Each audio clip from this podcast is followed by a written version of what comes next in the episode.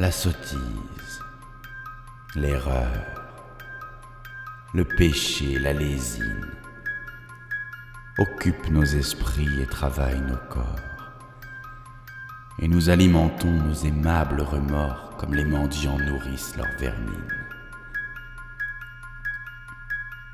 Nos péchés sont têtus. Nos repentirs sont lâches. Nous nous faisons payer grassement nos aveux et nous rentrons gaiement dans le chemin bourbeux, croyant par de villes pleurs laver toutes nos tâches. Sur l'oreiller du mal, c'est Satan trismégiste qui berce longuement notre esprit enchanté.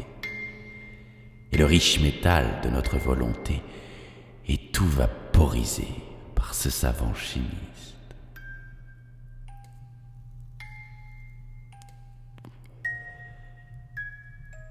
C'est le diable qui tient les fils qui nous remuent.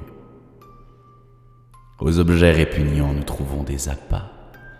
Chaque jour, vers l'enfer, nous descendons d'un pas sans horreur, à travers des ténèbres qui puent.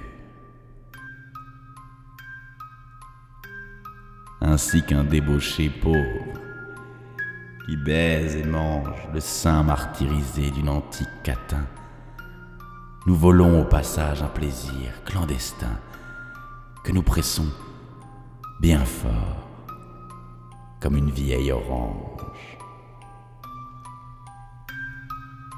Serré, fourmillant comme un million d'ailes dans nos cerveaux ribote un peuple de démons.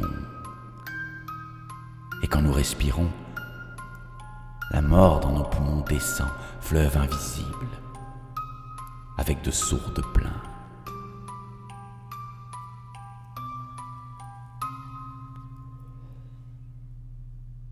Si le viol, le poison, le poignard, l'incendie n'ont pas encore brodé de leurs plaisants dessins le canevas banal de nos piteux destins,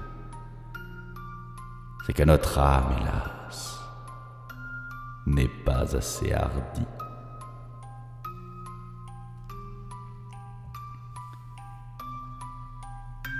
Mais parmi les chacals, les panthères, les lys, les singes, les scorpions, les vautours, les serpents, les monstres clapissants, hurlants, grognant, rampant dans la ménagerie infâme de nos vices. Il en est un plus laid, plus immonde. Quoiqu'il ne pousse ni grand geste ni grand cri, il ferait volontiers de la terre un débris et dans un bâillement avalerait le monde.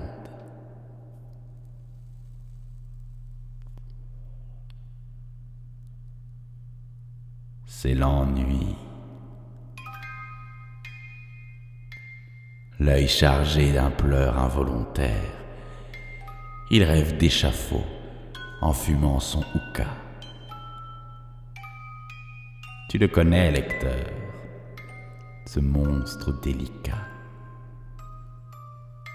Hypocrite lecteur, mon semblable, mon frère.